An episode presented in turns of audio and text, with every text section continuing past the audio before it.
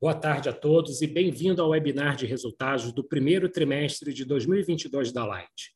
Meu nome é Rodrigo Vilela, responsável pelo RI e serei o host desse evento.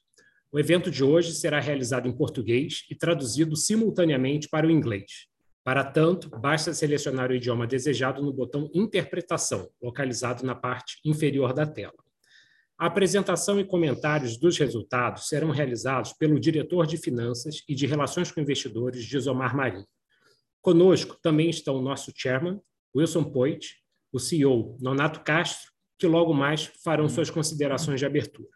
Os diretores da companhia participarão da sessão de Q&A. A apresentação que será realizada já está disponível para download no nosso site de RI, mas também será possível acompanhá-la aqui pelo próprio Zoom. Gostaria de lembrá-los de que, neste momento, todos os participantes estão conectados apenas como ouvintes. Após o término das apresentações, na sessão de perguntas e respostas, vou detalhar as instruções para aqueles que desejarem fazer perguntas. Este webinar está sendo gravado e o seu áudio ficará disponível no site de RI. Como de praxe, temos aqui o nosso disclaimer. Esclarecemos que eventuais declarações que sejam feitas durante essa apresentação relativas às perspectivas de negócios da companhia projeções e metas operacionais e financeiras constituem-se em crenças e premissas da diretoria da Light, bem como em informações atualmente disponíveis para a companhia. Considerações futuras não são garantia de desempenho e envolvem riscos, incertezas e premissas. Estas se referem a eventos futuros e, portanto, dependem de circunstâncias que podem ou não ocorrer. Investidores devem compreender que condições econômicas gerais, condições da indústria e outros fatores operacionais podem afetar os resultados futuros da empresa e podem conduzir a resultados que diferem materialmente daqueles expressos em tais considerações futuras. Bem, feitos os devidos avisos legais, eu gostaria de passar a palavra agora ao Wilson Poit. Poit, por favor. Boa tarde a todos. Sabemos que o mercado quer resultados e tem nos cobrado muito. Eu tenho estado bem próximo dos nossos investidores, conversando e ouvindo bastante, e essa é a principal mensagem para vocês. A nós aqui cabe trabalhar e eu posso assegurar que estou pessoalmente lado a lado com o conselho, a diretoria e o nosso presidente nessa missão geração de resultados e sempre mostrando essa evolução com fatos e dados. Sabemos que o maior desafio da Light, que é a redução de perdas, não se resolve da noite para o dia. Ou melhor, esse foi o caminho que nós escolhemos seguir. Buscar resultados sustentáveis e duradouros, fazendo direito e sem atalhos. Nós temos, sim, já alguns resultados a serem mostrados. O Nonato e o Gisomar logo mais vão dividir com vocês todos. Porém, eu antecipo aqui alguns destaques de hoje. A perda de energia, apesar ainda com número tímido, vem sim reduzindo, e isso já pelo quarto trimestre consecutivo. A nossa arrecadação vem crescendo trimestre a trimestre, retomando níveis do passado e com possibilidades de ser melhorada ainda mais. Os custos e as despesas gerenciáveis da distribuidora reduziram, mesmo num cenário de pressão inflacionária. E temos investido bastante, seja para fortalecer a nossa infraestrutura de rede, a blindagem, que dificulta o gato, como também em TI, trazendo benefícios à operação, ao atendimento ao cliente e à redução de custo. Ainda sabemos que há muito a ser feito, mas grandes conquistas são um conjunto de pequenas e importantes realizações, comemorando aqui pequenas vitórias constantemente. Estamos seguros de que é possível mudar a Light e que essa mudança já começou. Muito obrigado. Eu passo a palavra agora para o nosso presidente, o Nonato. Boa tarde a todos. É, nós temos, cada dia que passa, a convicção de que estamos no caminho certo, focados e trabalhando em um plano de geração de resultado em diversas frentes: perdas, arrecadação, contingência, custos e despesas operacionais. Os resultados estão aparecendo e demos passos importantes na construção dessa nova Light, a Light do futuro. A revisão tarifária da distribuidora, concluída em março, foi bastante positiva para a companhia, com a ANEL reconhecendo o trabalho da atual gestão, assim como os desafios da nossa área de concessão, por meio de um novo modelo regulatório que endereça a complexidade da concessão da Light. A conclusão desse processo trouxe um resultado positivo para o EBITDA e para o caixa da distribuidora de aproximadamente 770 milhões por ano, sendo 542 milhões ainda em 2022. Isso já garante para esse ciclo de cinco anos até a próxima revisão tarifária um ganho total estimado em valores atuais de aproximadamente 2,8 bilhões. Com esse resultado, temos a segurança necessária para avançarmos com o nosso plano de geração de resultado, apoiado em um modelo de gestão consagrado e investimentos importantes. Seguimos também com nossa trajetória consistente de evolução, com foco na redução de custos, na qualidade do serviço e na realização de ações estruturadas para melhoria da arrecadação e redução das perdas. A melhora das despesas gerenciáveis da distribuidora contribuiu para o EBITDA, EBITDA da companhia que permitiu atingir 525 milhões nesse trimestre, um aumento de mais de 25% em relação ao primeiro TRI de 2021. Estamos comprometidos com a otimização de custo, otimização de custos e despesas, e em 2022 já temos um orçamento mais enxuto. Devemos concluir no próximo mês um trabalho de disciplina profundo e detalhado de orçamento base zero, com apoio da consultoria Galeazzi.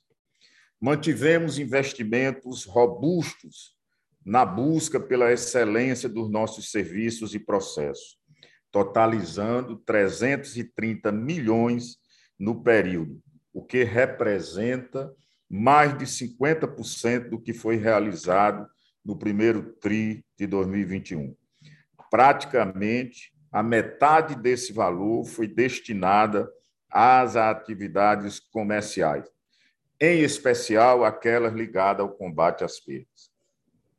Em relação ao desempenho operacional, a Light tem um papel de destaque nacional. É a segunda melhor no FEC e a quarta melhor no DEC, que isso melhora a qualidade de energia que chega para os nossos clientes.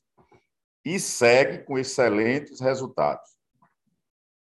O DEC-FEC permanece abaixo dos limites estabelecidos pela ANEL no contrato de concessão e representam nosso melhor desempenho em 20 anos, colocando a Light nessa classificação, segundo lugar em FEC, quarto lugar em DEC.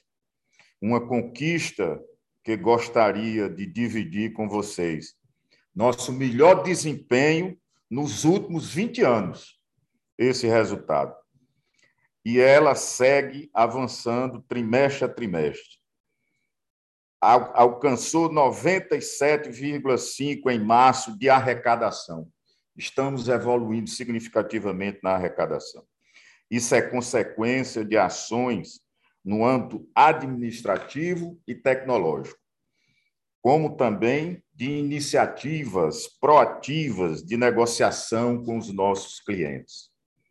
Reduzimos as perdas pelo quarto trimestre consecutivo e registramos queda de 90 gigawatt-hora no indicador de perdas totais 12 meses. Nesse primeiro trimestre do ano, avançamos na blindagem de rede, com regularização de mais de 13 mil instalações, ampliamos o número de normalizações, totalizando 87 mil, e fizemos a substituição de mais de 57 mil medidores obsoletos, que contribuem para a modernização do sistema e garantia a qualidade do serviço. Dentro do programa é, Light, temos avançado também é, nas áreas de combate a perdas significativamente. Também gostaria de ressaltar que, agora em abril, concluímos com sucesso mais uma captação da distribuidora, que totalizou 1,3 bilhão, sendo praticamente toda colocada em mercado. Com isso, fortalecemos a nossa posição de caixa para fazer frente às obrigações futuras. Para finalizar, reforço que a Light segue investindo em um modelo de gestão sólido e com profissionais comprometidos para consolidarmos a Light do futuro com ações estruturadas e foco no resultado sustentável. A cada dia acreditamos mais no resultado de, do trabalho dessa equipe que, junto comigo, está fazendo a transformação da empresa. Obrigado, boa tarde a todos. Ok, Nonato, obrigado. Primeiro, aí, boa tarde a todos que está ouvindo aí essa teleconferência do resultado do primeiro trimestre desse ano da Light. Tá? É, iniciando aí pelo slide 4, é, temos as informações sobre o mercado faturado da Light na comparação entre o primeiro TRI desse ano com o primeiro TRI de 2021. O mercado total de energia nesse trimestre teve uma retração de 2,7%, atingindo 6.880 gigawatt-hora, e essa redução foi motivada especialmente por dois segmentos. O segmento das concessionárias, que reduziu aproximadamente 35%, seguindo o movimento já observado desde meados de 2020. Nesse trimestre, o consumo dessa classe foi de 241 gigawatt-hora. Tivemos também uma redução no consumo residencial de aproximadamente 6%, mesmo com uma temperatura média maior na ordem de 0,5 grau. Nesse trimestre, o consumo do residencial foi de 2.354 gigawatt-hora. A explicação para essa redução no residencial foi porque, no primeiro trimestre do ano passado, nós tínhamos grande parte dos nossos clientes passando a maior parte do seu tempo nas suas residências, devido ao recrudescimento da Covid que havia ocorrido naquela ocasião e o retorno das medidas mais restritivas para combate à Covid. E comparativamente, nesse primeiro trimestre, ocorreu foi justamente o oposto, um afrouxamento dessas medidas e até mesmo a retomada das atividades fora de casa, tanto de lazer quanto de trabalho presencial. Passando agora para o segmento industrial, foi outro segmento que também apresentou retração de 2%. O principal motivo está associado à atividade do setor de siderurgia.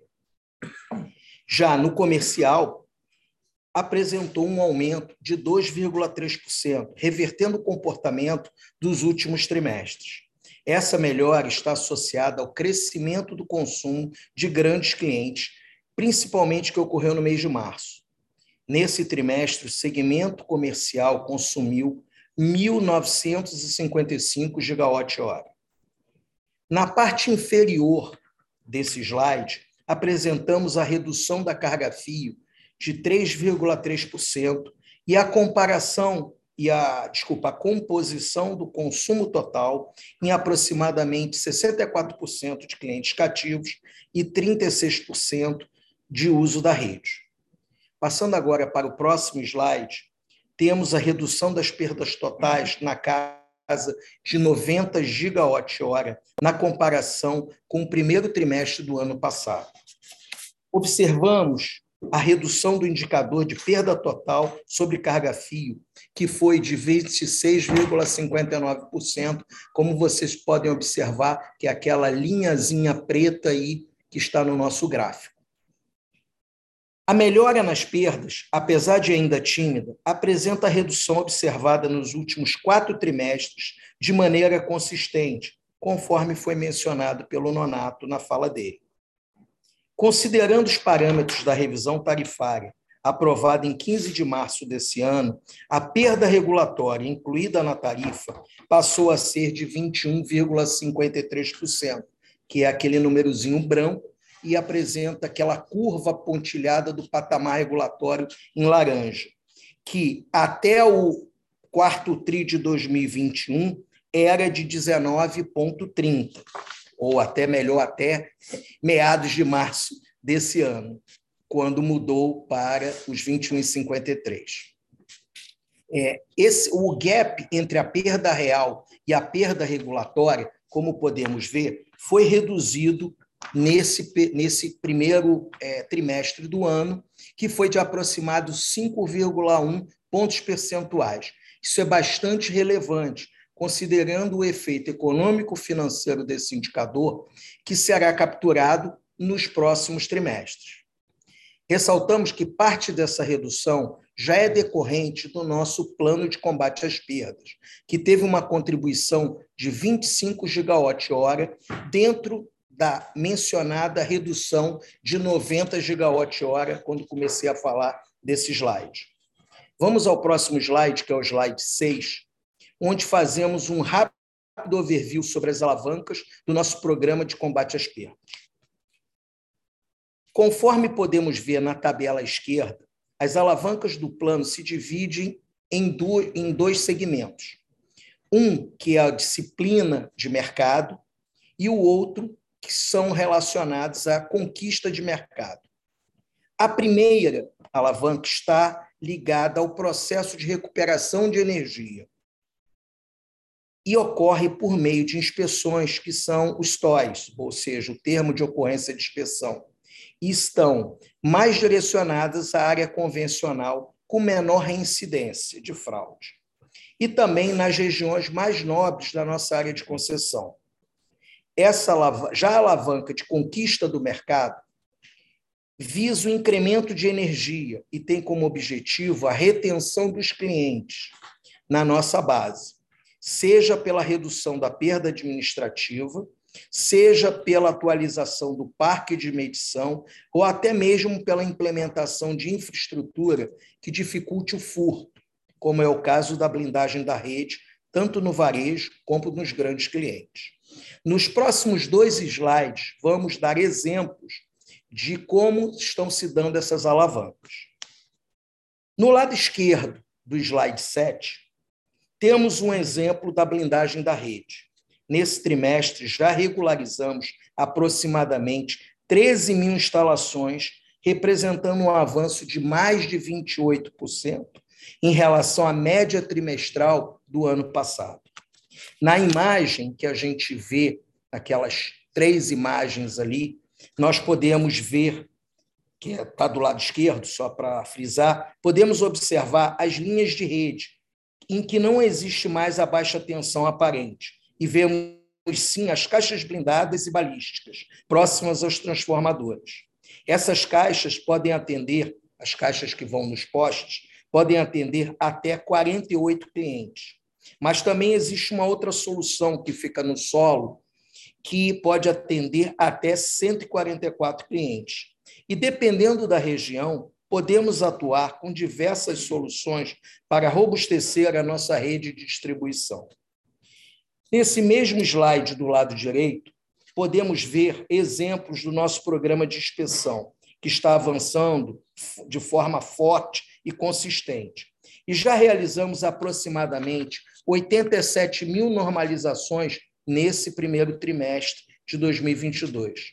Isso significa um crescimento de 10% quando comparado ao que foi realizado no último trimestre do ano passado, e mais de 60% do que fizemos no primeiro trimestre do ano passado. Além disso, aumentamos a produtividade, que atingiu 84%, e o nível de acerto das visitas técnicas, representando uma produtividade nas normalizações por equipe que melhorou 73% nesse primeiro trimestre do ano. Na mesma imagem, vemos ali no cantinho do lado direito um exemplo de desvio embutido, que foi capturado pelas nossas equipes. Desde que começamos a trabalhar com essa nova metodologia, em meados de 2021, nós já identificamos aproximadamente 7.400 desvios embutidos até março desse ano. Só no primeiro trimestre desse ano foram identificados aproximadamente 1.400 desvios. Vamos agora passar para o slide 8, onde mostramos outra alavanca, que é a substituição de medidores obsoletos. A Light tem hoje no seu parque cerca de 4 milhões e 300, 300 mil medidores, é, e desse montante, cerca de um milhão são medidores de ponteio, como vocês podem ver aí naquela fotozinho do lado esquerdo menor, onde cerca de 270 mil são medidores trifásicos e praticamente todos obsoletos. Em geral, são medidores mais acessíveis à fraude e que podem apresentar dificuldade de leitura pelos nossos leituristas. Por isso, estamos modernizando o nosso parque de medição. Já realizamos, somente nesse trimestre, a substituição de aproximadamente 57 mil medidores, onde já substituímos mais de 124 mil novos medidores desde que iniciamos esse processo em 2021. Outro segmento importante que a Light voltou a atuar de maneira mais próxima e estruturada é a alavanca representada pelas comunidades, que é o que está nesse slide do lado direito. Nos aproximamos da comunidade, retomamos o relacionamento com a mesma e demonstramos a importância de estarmos presentes fornecendo um serviço de qualidade regularizado. Já conseguimos promover, no primeiro trimestre desse ano, a normalização de mais de 5 mil clientes. Agora vamos passar para o slide 9, onde vamos começar a falar dos resultados econômico-financeiros, começando pela arrecadação. Este foi mais um trimestre de evolução desse indicador. Quando comparamos ano contra ano, vemos uma evolução de 1,2 pontos percentuais na arrecadação da companhia, como demonstrado pelo gráfico que está do lado esquerdo do slide.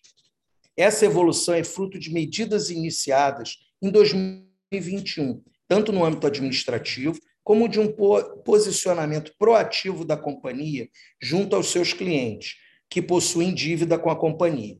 Adicionalmente, tivemos a modernização do nosso atendimento, com a implantação, como exemplo, a implantação da URA cognitiva, ações de cobrança via, ICMS, via SMS e WhatsApp, entre outras iniciativas visando a regularização dos débitos dos nossos clientes que possuem dívida com a companhia, como eu mencionei.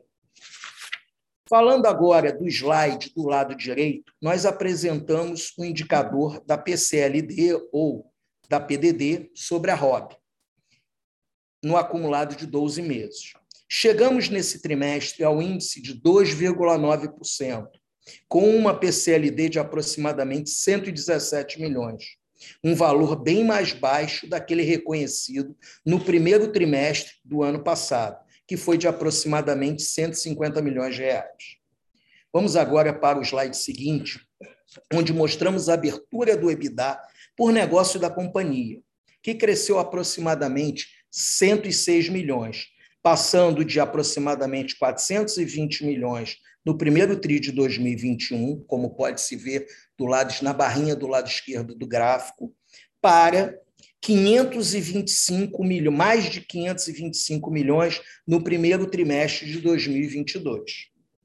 O principal negócio, que é o negócio da distribuição representado pela Light César, ajudou na melhora do EBITDA ajustado em mais de 135 milhões. Isso foi devido principalmente à CVA ajustada no processo de revisão tarifária, que foi finalizada em 15 de março desse ano, a maior energia não faturada decorrente do aumento da temperatura que ocorreu nesse primeiro tri desse ano e pela redução do PMSO. Já no segmento da geração, apresentou uma retração de 31 milhões, fechando o EBITDA em aproximadamente 159 milhões de reais. Essa redução no EBITDA da geração foi decorrente da menor quantidade de energia alocada no primeiro tri desse ano, devido à sazonalização da garantia física e pela liquidação de sobras de energia a um menor PLD. Já o EBITDA da comercializadora teve uma variação de aproximadamente 2 milhões negativos. Encerrou o primeiro trimestre desse ano com aproximadamente 36 milhões de reais. Isso decorrente de um menor volume comercializado e também da queda do PLD, conforme já comentado. Vamos para o próximo slide, onde apresentamos a abertura do resultado do período, onde observamos um prejuízo de 106 milhões de reais no primeiro tri desse ano, representado por Primeiro, uma melhora no EBITDA, como podemos ver no gráfico, de aproximadamente 106 milhões de reais, advindo especialmente do segmento da distribuição, parcialmente compensado pelo resultado financeiro de 158 milhões de reais, que é apresentado aí no gráfico pela essa barrinha laranja. E também temos, que é muito importante frisar, um impacto não recorrente nesse trimestre da contabilização da VNR negativa em 45 milhões e 600 pelo reconhecimento da provisão de 186 milhões de reais negativos decorrente do processo de revisão tarifária que foi concretizado em 15 de março desse ano, conforme eu já mencionei. Vamos agora passar para o próximo slide, onde reforçamos a nossa posição robusta de caixa e do, e do endividamento da companhia. Observamos que o, que o indicador de endividamento, representado pela dívida líquida sobre EBITDA, teve uma leve diminuição, atingindo no primeiro TRI desse ano 3,44 vezes, ficando abaixo do limite estabelecido para a maioria dos contratos de dívida da companhia, que é de 3,75 vezes. E a dívida líquida da companhia atingiu 8,1 bilhões de reais, devido ao aumento do reconhecimento dos juros no período em aproximadamente 400 milhões de reais, representado pelo aumento do IPCA e da Selic, que ocorreu em, no comparativo entre os períodos do primeiro tri do ano passado e primeiro tri desse ano. E pela redução no caixa em aproximadamente outros 400 milhões de reais, devido principalmente aos investimentos em capex, tanto da distribuidora, com foco no combate às perdas, como da Light Energia, na recuperação do vertedouro e do nosso projeto do túnel bypass. Ambos realizados nesse primeiro TRI de 2022. O custo da dívida, no gráfico ali do lado esquerdo abaixo, podemos ver o custo da dívida, que fechou em praticamente 12% nominal. Já o custo real ficou na, caixa de, na faixa de 0,5%, representado pela linhazinha azul. Vale ressaltar é, que no gráfico superior à direita, nós temos ali uma informação muito importante, pois mostra claramente a posição robusta do nosso caixa que está na faixa de 3 bilhões 290 milhões, e que esse caixa é suficiente para honrar os compromissos de dívida da companhia para os próximos dois anos, de 2022 e 2023. Vale ressaltar também que nesse gráfico ainda não está computado o resultado da nossa emissão, da 24ª emissão de debêntures da Light César, que foi concluída na semana passada no valor de 1,3 bilhões de reais, com prazo de dois anos, ao custo de CDI mais 1,95, e que foi praticamente colocada toda a mercado. Por fim, para encerrar a nossa apresentação, vamos para o próximo slide, onde vamos comentar alguns destaques de SG, tema em que a companhia continua avançando muito bem. Primeiro, temos do lado esquerdo do gráfico a redução da frequência e gravidade dos acidentes. Também temos o aumento no número do homem-hora expendido em treinamento. Tivemos uma redução no número de reclamações por cliente, decorrente das iniciativas de relacionamento que estamos visando sempre junto aos nossos clientes.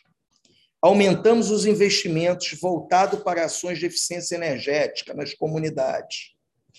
E, por último, e não menos importante, na semana, na última semana de abril, divulgamos ao mercado nosso relatório anual integrado de sustentabilidade, onde apresentamos diversos indicadores que acredito que possam enriquecer bastante a avaliação e análise pelo mercado de todo o nosso comprometimento com os indicadores e com a prática do ESG. Finalizando, gostaria de agradecer aí a atenção de todos e passo agora para a sessão de perguntas e respostas. Obrigado. Obrigado, Gisomar. Vamos agora iniciar a sessão de perguntas e respostas. Aqueles que desejarem fazer uma pergunta, utilizem o recurso de Raise Hand, localizado na parte inferior da tela, para que seu microfone seja habilitado.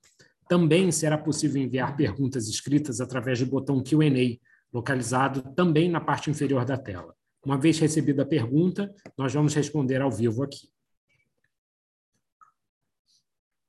Passando a, passando a palavra, então, para o Daniel Travitsky, analista do Safra. Daniel, pode tirar, por favor, do mudo e prosseguir. Oi, pessoal, boa tarde. É, obrigado pela oportunidade. Eu tenho duas perguntas aqui, tá, relacionado a financiamento. Né, é, em 2022 agora, né, vocês têm aqui vencimento de dívida, né, de 1.8 bi, né, e aí 2023 e 2024 vocês têm aí mais vencimentos somando aí mais um 1.8 bi, né? Queria entender é, qual que é a estratégia aqui, qual a expectativa para o custo da rolagem dessa dívida é, né, levando em consideração aqui a abertura da curva né, e, e, inflação, essa é a minha primeira pergunta. E a segunda pergunta, se eu puder, é, queria entender um pouco qual a expectativa sobre uh, esse, essa rolagem sobre o bottom line, né? É, enfim, o resultado financeiro já está aí bastante é, machucado por conta dessa abertura de inflação e curva de juro. E eu queria entender como fica depois dessas rolagens. Obrigado. Daniel, obrigado aí pela sua pergunta. Vamos lá. É, primeiro, com relação à necessidade de financiamento para cumprir as nossas obrigações de 1.800 desse de aproximadamente 1.800 desse ano de 2022, nós já temos esse dinheiro 100% em casa. Esse 1.300 que eu falei aqui durante a minha apresentação. E relembrando a todos que no final de no meados de novembro do ano passado, nós captamos 532 milhões de reais via uma outra emissão de debêntures, que foi justamente para compor esse valor de 1 bilhão e 800, e a estratégia foi justamente aproveitar algumas janelas de onde tinha, estava favorável para a captação, para evitar a concentração nesse ano, que a gente entende que é um ano muito volátil, por ser ano de eleição e todos os outros eventos que estão ocorrendo, como você mencionou. Com relação à nossa estratégia, para a partir, ou seja, a partir do próximo ano, a nossa intenção é, a partir do próximo ano, nós temos aí uma abertura de lastro de 2 bilhões e meio de reais para emissão de debêntures incentivadas, que vai ajudar justamente na rolagem da dívida a partir de 2023 em diante, que é justamente a debênture incentivada, como você sabe, são debêntures com prazo maior e com custo menor, tá? E, por último, essa questão aí do comprometimento do caixa, em função até da questão da elevação dos juros, etc. Isso já estava no planejamento da companhia, a gente já imaginava essa, esse aumento, da, principalmente essa abertura da taxa de juros aí da economia, não só a desse ano como a futura, tá? É, e nós temos aí todo, vamos ter todo o reflexo do caixa referente à nossa revisão tarifária, que para esse ano a estimativa de geração de caixa em função dos efeitos da revisão tarifária é de aproximadamente 540 milhões de reais. Isso ajuda a atenuar aí parte desse compromisso. É isso. Muito obrigado.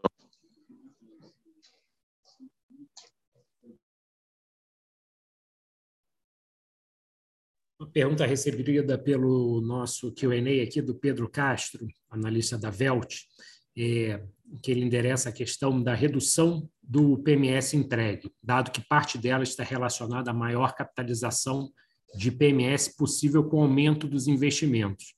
Ele pergunta é, se existe a possibilidade de a ANEL não reconhecer esses investimentos. Gisomar, eu acho que essa bola é com você. Ok. Primeiro, não existe essa maior capitalização das despesas de PIS, né, que é pessoal e serviço, tá? nesse trimestre vis-à-vis -vis o trimestre anterior, tá? até porque foram dois trimestres onde nós investimos bastante.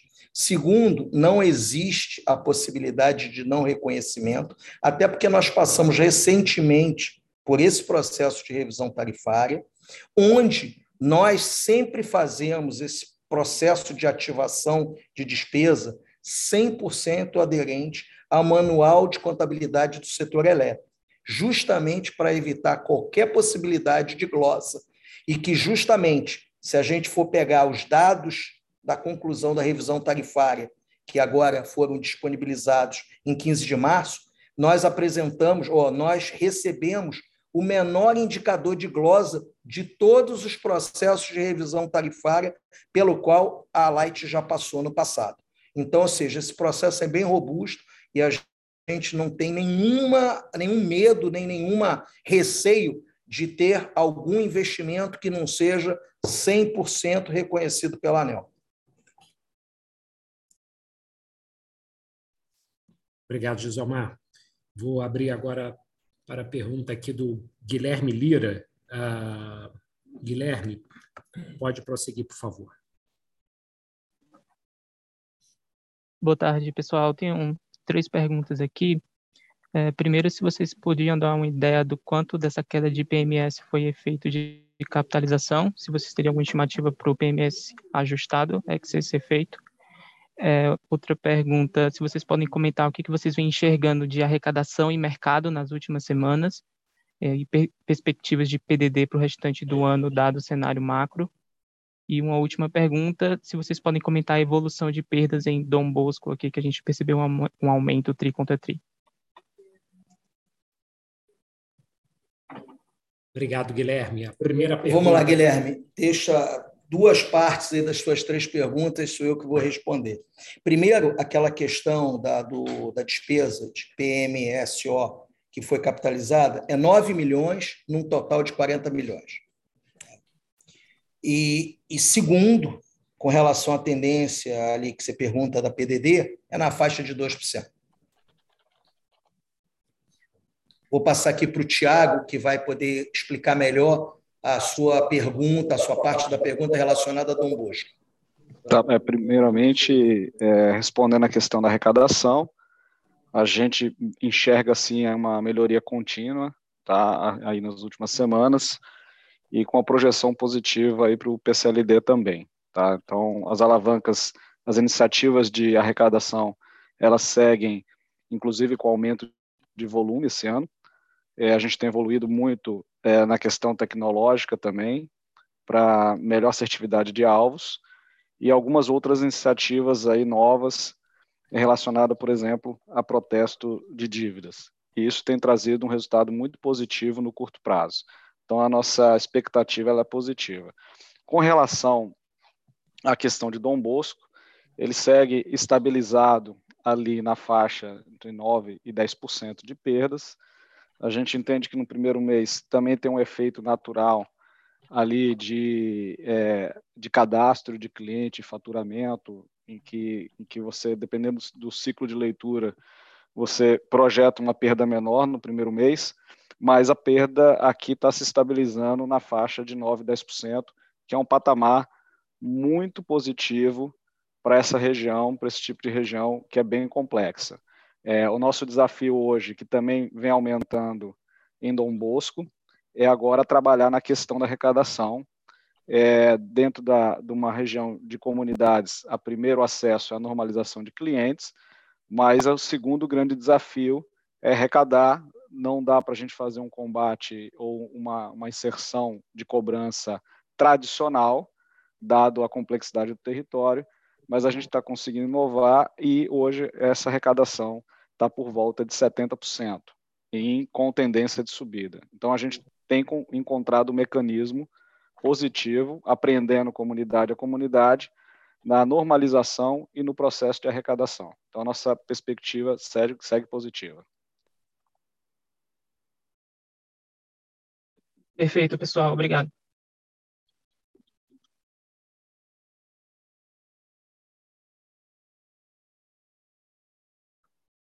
Seguindo aqui com uma pergunta recebida no Q&A, uh, também do Pedro Castro, analista da Velt, como, na visão de vocês, a restrição orçamentária pode se traduzir em um desafio para a execução do plano de investimentos necessário para o combate às perdas.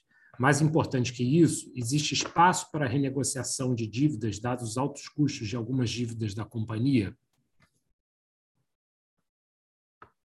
Pedro, obrigado pela pergunta. Primeiro, é, não existe essa possibilidade de restrição orçamentária, até porque o nosso orçamento ele é, 100, ele é feito 100% aderente à nossa política ou à nossa intenção de capex para o ano. Então, não existe essa possibilidade de restrição orçamentária, tá? Uma coisa está 100% ligada à outra. É, e com relação à questão de renegociação da dívida, essa é uma estratégia que a companhia, essa é uma estratégia que a companhia vem adotando. Infelizmente, esse ano não foi possível, até porque a gente sabe que é um ano difícil, como eu falei, de alta volatilidade. Então, esse ano a gente acabou até fazendo uma rolagem da dívida mais curta. Há um custo que é, para a situação de mercado atual, bem, bem dentro do, do, do, do, do risco da companhia, tá?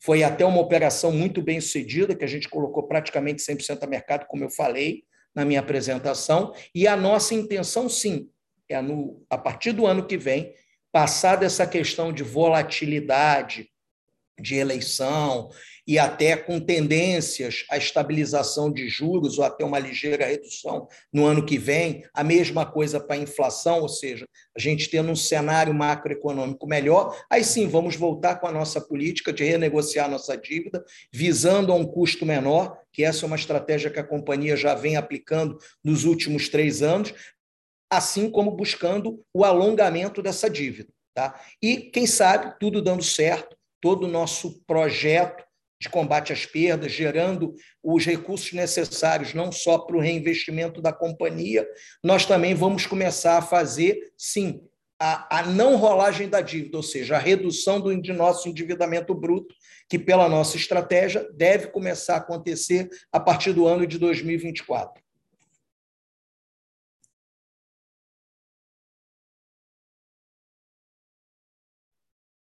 Passar a palavra agora para o Marcelo Sá, analista do Itaú. Marcelo, pode seguir, por favor.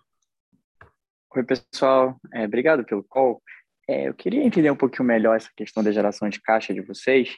Né, a dívida líquida subiu bastante no TRI, mas obviamente tem efeito aí de CVA, tem efeito cambial, tem efeito de piscofim. Então, eu queria que vocês pudessem comentar um pouquinho, ajustando esses efeitos, né, que, que, que obviamente deveriam ser ajustados para a gente entender o que, que a operação gerou de fato de caixa, é, o que, que vocês veem de geração de caixa no trimestre? É, oi, Marcelo. É, primeiro, a geração no trimestre ela foi positiva. Tá? Como você falou, a gente tem realmente o um impacto, como eu mencionei até na, na, durante a apresentação, não só questão de CVA, mas você tem o impacto de acru, ou seja, quando você olha a dívida líquida, você tem a dívida bruta e o caixa. Pelo lado da dívida bruta, você teve todo o accrual de juros que ocorreu no período e atualização monetária. Né? Lembrando que nossa dívida ela não é dolarizada, até porque a gente tem um, um, um hedge, um swap, então ela acaba virando tudo em CDI e em IPCA. E aí, ou seja, a gente sabe que o, o IPCA, tanto o IPCA médio, trimestre contra trimestre, quanto o próprio é, CDI médio, subiu. E até já falando do quarto tri do ano passado para esse tri. E aí isso daí acabou por fazer uma, um, um aumento no endividamento bruto por volta de 400 milhões de reais. Do lado da, da dívida líquida, além dos compromissos normais da companhia, nós tivemos também a questão do CAPEX, que a gente até fez um CAPEX maior do que o que estava planejado no período, até com o intuito de acelerar o nosso projeto de combate às perdas, como já até mencionamos em alguns eventos com investidores, tá? assim como também o CAPEX lá relacionado à Light Energia, como eu falei, da questão da obra do vertedouro, mais a questão do túnel bypass. Então, tudo isso acabou aí praticamente também é, entre as obrigações e mais os investimentos, teve aí uma, um, um uso do caixa de aproximadamente 400 milhões de reais. Tá? Então, então só para entender, né? De, de, não recorrente que a gente deveria ajustar, certo? Seria é, a CVA e seria esse efeito cambial, né? Que fez com que aumentasse a dívida líquida, né? Mas o, Ca, o CAPEX faz parte do, do dia a dia da companhia, né? Tem que ajustar por essa, por essa variável, certo? Correto, Marcelo. É, a única coisa que nós fizemos é que nós antecipamos parte do CAPEX do ano. Entendeu? Certo. Então você acaba tendo um pouquinho mais de comprometimento de caixa no primeiro TRI, até visando a gente implementar mais rapidamente o que estava planejado para esse ano no plano de combate às perdas, a gente fez algumas, digamos, algumas antecipações de investimento. Não, tá jóia. Então, então, imagino que com, se tirar só esses efeitos, mas considerando o CAPEX de investimento, a geração foi negativa. Né? Mas só que, obviamente, você antecipou o CAPEX, então está dizendo que de forma recorrente, olhando para frente, não deve ser isso que deve acontecer para a companhia. Isso mesmo. Tá ótimo, então. Obrigado.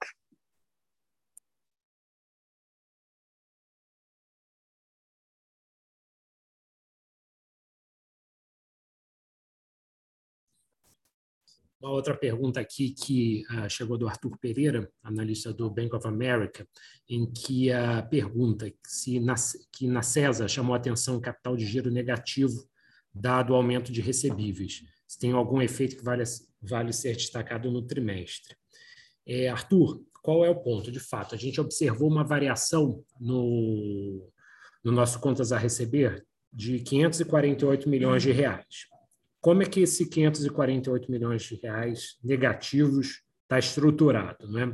Primeiro, a gente teve um aumento de não faturado, pelos motivos que o Gisomar já comentou, né? de 214 milhões de reais. Nós tivemos também um aumento de consumo decorrente daquele aumento de tarifa em março de 21, de 6,75, e também do maior consumo no verão, que em termos ah, financeiros isso significou cerca de 460 milhões de reais, mas, por outro lado, a gente sabe que a PDD reduz o contas a receber, e essa redução foi uma redução líquida de 117. Então, essa composição de maior não faturado, 214, maior consumo, 461, e uma variação negativa de PDD, 117 milhões, compõe essa variação no nosso contas a receber de 584 milhões. Com isso, eu acho que a gente monta um pouco aí dessa memória de cálculo, que inclusive foi um dos pontos que você abordou no seu relatório uh, dividido hoje com o mercado. Se tiver mais alguma dúvida, a gente também pode esclarecer aqui.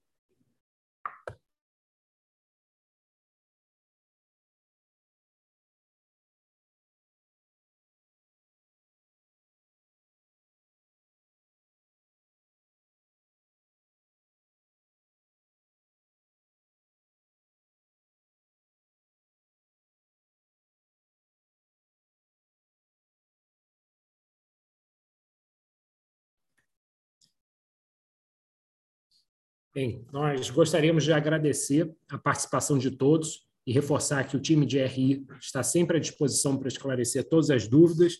E uma boa tarde e até o nosso próximo encontro.